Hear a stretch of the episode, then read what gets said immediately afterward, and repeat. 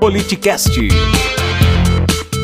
Nenhum, Habib, nenhum economista de cunho liberal, de direita, é, é, deixa de considerar que essa pedalada que está sendo dada é a pior da história da República Brasileira, que muito pior do que o que a Dilma fez, né? É, é incomparável. Ele, ele, nós vamos pagar o preço e quem vai pagar o preço mais uma vez, infelizmente, são as pessoas mais pobres, porque esse endividamento é, é, vai provocar alta do dólar, que parece interessar o ministro da Economia, que tem investimento em offshore no exterior. Tem uma boa poupança em dólar, né, para deixar o dólar subir.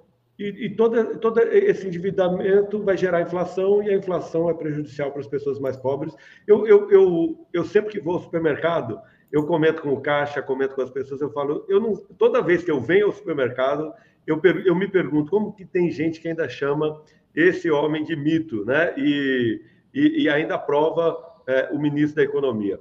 Por falar em mito, nós vamos, nosso pessoal separou um vídeo aqui que é de 30 segundos. Ao final do vídeo, a, a pergunta que eu te faço é o seguinte: como é que alguém ainda pode chamar Bolsonaro de mito? Tá? Eu sei que você vai fazer uma boa análise sobre isso, como você já fez a vingança da, da, da, dos piores da classe, que eu gostei demais disso. E vamos ver como que alguém ainda consegue chamar ele de mito depois disso. Politicast.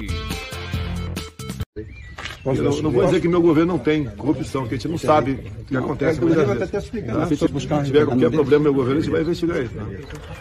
Eu acabei com a Lava Jato. Porque não tem mais corrupção no governo.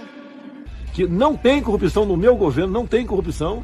Estamos com dois anos e meio do início do nosso governo. Sem uma mácula sequer sobre corrupção. Você acompanha ao vivo pelo YouTube ou pelo Twitch. Siga nosso Instagram e saiba na frente quem irá participar da conversa. Arroba politicast_br. E aí? Não, eu fiquei pensando aqui e eu acho que a mula sem cabeça é mito.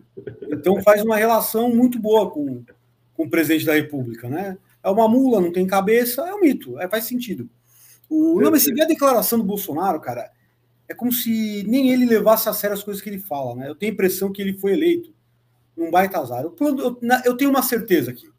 Na cabeça dele, Marcelo, ele ia sair candidato a presidente, ia fazer um monte de voto, ia eleger os filhos, ia virar presidente do PSL, viver daquela verba de partido que ninguém sabe bem para onde vai.